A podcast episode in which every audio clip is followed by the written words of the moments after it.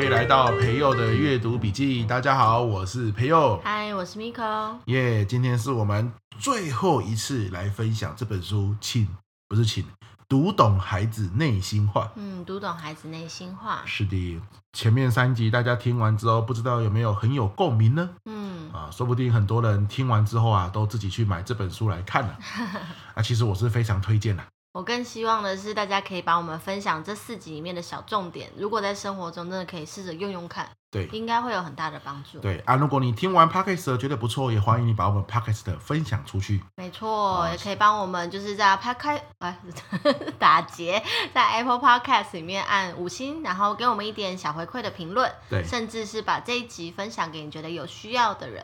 为为什么我这边会忽然想到要分享 podcast？因为我嗯今天在、我今天早上一起床，打开我的 Facebook，就看到我有个朋友分享我们第一集的 podcast，第一集，哎、他就从第一集一路这样，他就一路听回第一集，对。哎、然后就哇，第一集讲的也很好，哦，我们现在录了两百多集，他可以听到第一对集。对对，也是蛮厉害的，嗯对啊，所以我觉得，哎、如果你觉得不错的话，也欢迎你分享这样子。对啊呀、好，那这本书哦，第四集了，我们要分享什么呢？有一句话我也很喜欢，嗯叫做“受伤的时候，照顾比检讨来的重要”。没错，哦这句话我真的超有感的。好，怎么有感出来听听？这句话不就我常对你说的吗？ 有吗？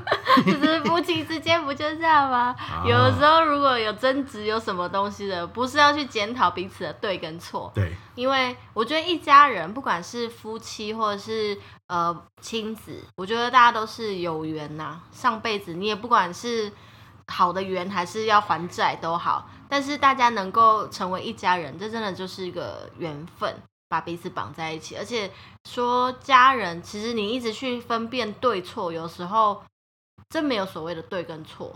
因为站在不同的角度，他就是看同一件事情而已。就像我们多半现在呃，可能成年人的时候都会去，成年人会埋怨小时候爸妈怎样怎样，让我心中的孩子受伤了。大家不是常很流行这样对讲嘛？对要疗愈自己内心的那个小孩，对，哪一个人的内心小孩不受伤什嗯么没什么错之类。啊，为什么会这样？就是因为大家的对立面常常都是，就是你知道，很针锋相对的说谁对谁错。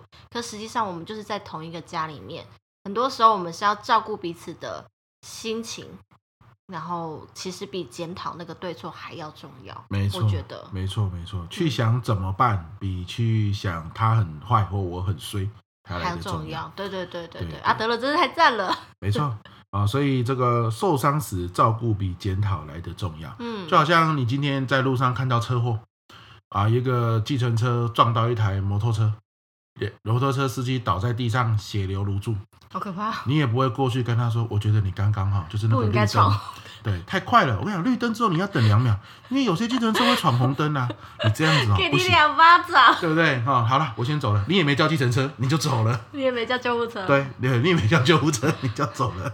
所以你干嘛？你在检讨他。这个时候你要的是什么？叫救护车，然后呢，帮他撑把伞，对不对？照他顾帮他他指挥嘛。交通一下。对啊，结果你在那边讲什么绿灯要等两秒，可是这个外在的受伤，我们都知道这样子很荒谬。可是内心的受伤的时候，我们可能因为看不到那个伤口，所以我们总这哦是个例子好鲜明哦，对啊，没错因嘛为，它荒谬的让人印象深刻。没错，没错，没错。你所自以己嗯想的，自己想的，刚刚想到的。 哎，所以所以内在受伤很的时候厉，害耶你。对你，你就不会这样啊。其实有时候孩子回到家，跟你抱怨一些事情的时候啊，他内心其实在滴血，哦，因为他在外面已经受尽受伤了。对对对，哦啊，我全班都没有人理我，都没有人喜欢跟我玩。结果你还很理性的问他，哦真的是全班吗？你不要夸张呢，有没有可能只是一两个？你就在讲全班。阿碧亚嘞，阿碧亚真的不跟你玩吗？阿碧亚就住隔壁而已呢，还是我们去问他有没有？你在干嘛？你在检讨嘛？对啊，你在怀疑他，对呀、，啊，如果孩子跟你说全班都没有人要跟我玩的时候，你要的是什么？抱抱他，带他去吃烤肉，哦，对对，也不可对以 啦。 要是我就是抱抱他，你就带他去烤肉，没错，对，就抱完他之后带他去就是吃烤陪肉啊。伴他，你让他知道世界上他不会是一个人，他还是没错有你的，没错，嗯那你说那不用检讨吗？他是照顾比检讨来的重要嘛？先把心情给安定下来吧，没错啊嗯，那个对呀，摩托车的人送到医院包扎好之后，也是要面对法律的啊，对不对？啊那个是对啊后面的事情，是是，但总是要先把受的伤照顾好啊。对对对，啊、但要要有一个画面，就是所有孩子或家人来来跟你讲一件事情，来跟你抱怨一件事情，来跟你诉苦的时候，其实他的心可能都已经是受伤的。哦哎，这让我想到，就是之前在工职场工作的时候，就是难免上司会很机车啊，或是同事怎么样，遇到一些事情，我可能那一天心情不好，然后通常这样的时候，我就会传简讯跟真朋友说，走啦，今天晚上要喝酒，对然后大概就是我们互相应该吧，你是吗？我就是代表我暗示你说我心情不好，对，你知道吗？知道。哦，还好还好，你知道。对 然后可能就是情况比较严重的时候，一回家我可能就会想要就是抱抱真朋友，跟他讲说啊，也没有讲话，就就是心情不好，你就只是你没有特别想讲什么，你就只对是想抱抱他。然后这个时候呢，真朋友就说，哎、等一下，好热哦，你先走开一下。。而且开个冷气啊 然后我就呃，瞬间就是觉得难过，难过就加剧了。好，再来呢，我们去喝酒之后呢，喝开始喝喝开了，心情比较放松以后，我可能就会开始有点想抱怨一下，就是今天发生的不公不义的事情，我就会跟整朋友吐露心声。那吐露完之后呢，在听的听众们，你们觉得真朋友应该要有什么样的反应，会让我比较舒服呢？呃，多喝两杯。但通常真朋友这个时候就会开始检讨我了，他就说：“可是那个主管怎样怎样啊？啊，你怎么会这样子做嘞？哒哒哒哒之类的。”他开始讲我工作上的事。那如果各位是我，心情会怎么样？雪上加霜，就想说靠呀耶，你你又不是我，你又不在现场，你在那边帮他们说什么话，或是你懂什么，你又不是我们这个产业的，就开始就会明明那个心情是需要被安抚，可是反而就是对着你说的雪上加霜，没错，就会变很糟糕。嗯，对啊，我举这个例子，只是想说，大家大人都会遇到一样的状况，其实同样把它搬到小孩子的世对界，也是一模一样的。，对。那这个就是大家要特别小心啊！我用我的亲身的经验来创造了这个故事，没错，啊在这里就是会大俩狗，深自检讨。啊而且深自最后其实根本就不会气那些主管啊、同事啊，最后气的都是你。没错，对，我也算是做了阴德啊。什么东西，自作孽啊你！对了，那这里这里就有讲到了，就是说，当你别人受伤来找你聊的时候，或者找你希望寻求安慰的时候，你怎么说会造成二次的伤害啊？两句。话，第一句话叫做“我早就告诉你了吧”，哦千你的万不男要朋说友练六块肌，怎么可能会只想要一个女人？有没有啊？就是好可怕你啊！的确讲过这句话，但这个时候不是应该讲的时候，嗯你应该要写下来，等他安抚完再跟他讲，对不对？你很喜欢写下来，对我早就告诉你了吧，不能讲，我早就告诉你了吧，你平常不要看那么多电视，对不对？要练习嘛，嗯现在考不好才在那边哭哭啼啼， 你看、嗯，这就很恐怖了，对吧？第二个是什么？现在你知道了吧？啊，现在你知道了吧，也是很恐怖的一件事。对啊心里听的人就想，我知道个屁呀、对你为什么啊现在放马后炮？对不对啊呀、而且你现在是怎样？我是故意的吗？你为什么要这样说？现在你知道吧？通常会跟我早就告诉你了吧，变成一个组合技，就是 气现在你知道了吧？这个产业不好问，我早就告诉你不要选这个工作嘛，有没有？对对对对 对，会合在一起。对对对， 它是那个重要造句的那个上面点点点， 对下面点点点。现在你知道了吧？用交友软体找到的男女朋友，通常对不对都是不稳定性比较高的。我早就告诉你了，还是踏踏实实的在生活中找比较好，你就不听， 有吗？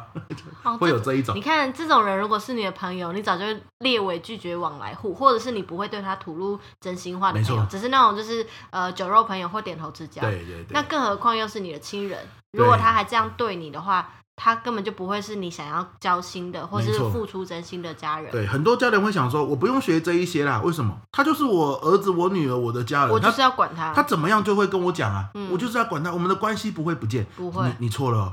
其实关系虽然不会不见，可是它会产生质变。对。哇，我今天真的是金句连 发哎，哦，这个案例也有，金句也有。哎，这集关要系重复听哦，关系虽然不会不见，但是会产生质 变。嗯按鸟哎，怎么那么好？赶快记下要不，要写 下？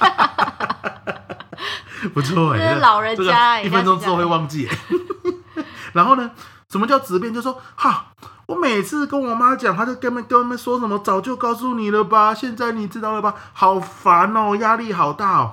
我我跟我朋友讲，他们都不会，嗯他，们都只会说喝啦喝啦喝啦，对不对？你看多好啊！算了，以后不要跟我妈讲，我跟我朋友讲就好。对啊，但但是呢，你就会发现，虽然说他还是你的这个亲人，但是你会发现，常常你们两个相对两无言了。嗯，因为要跟你讲，你每次都是没有办法照顾他，反而都是检讨他。所以很多家长也会说，哎、为什么孩子大了就开始不跟我说话了，对不跟我说真心话，或不跟我聊天，甚至不想靠近我。我出门的时候问他要不要跟着一起去，他就说不用不用，他要待在家里。然后或者是一天到晚回家之后，就是开始拿起手机跟他的朋友联系，也不跟我多说一句话。对所以很多时候是因为在这生活当中的点点滴滴，我们不断的去破坏了跟他之间关系的那个基础。没错，对，当他有每一次受伤，他想要跟你求救的时候，你没有感觉到，没感觉到就算了，你还伤害他更重。没错，所以就是大家要开始有意识的去，你如果你是个不敏锐的人，你不能很难去同感别人，那你至少要做到不要是拿枪一直不断的去射击对方，没说错，哎、我早就告诉你了吧，现在你知道了吧，把这两句话当禁语。嗯好啊。如果你说听了四集之后，你觉得哇，好多技巧哦，好烦哦，哇，记那么多东西太复杂了，算了啦，当没听过。好，那应当该然不会啦，有些人会啊，哦，对不对哦？那如果是这样，我给你一个小建议，嗯只听第一集就好，就是读懂孩子内心话的第一集就好。你你你，你说他嗯现在听到第四集的这里十一分钟，然后说，哎、那先关掉，然后回第一集。对，就重听第一集，对，嗯就多听几次，一嗯二三四忘掉没关系。为什么？因为这本书一直强调一件事：地基打得稳，哪怕你沟通方式再粗糙，孩子自己都会多往下想一层，想到你是为他好。对啊可是那个前提是你地基要打得稳。嗯，好啊，大家还知道第一集我们讲地基怎么打这稳，好，就是每天讲一个他生活中有趣的事情啊，可能是感谢他，可能是肯定他，可能是赞美他，嗯，为家人做一些好事或说一些好话，对，然后有一些不同的话题，不要开嘴就是批评跟建议，对，这是个修炼呐、也是没我错们人生的功你课你。的眼光要看到他这个活生生的人，不要只有看到他学生这个角色，嗯，好，啊就是有有很多人都是到了学生时期，然后开始跟孩子疏远了，因为你只看到那些正经事，功课有没有写，有没有认真读书，有没有认真学习。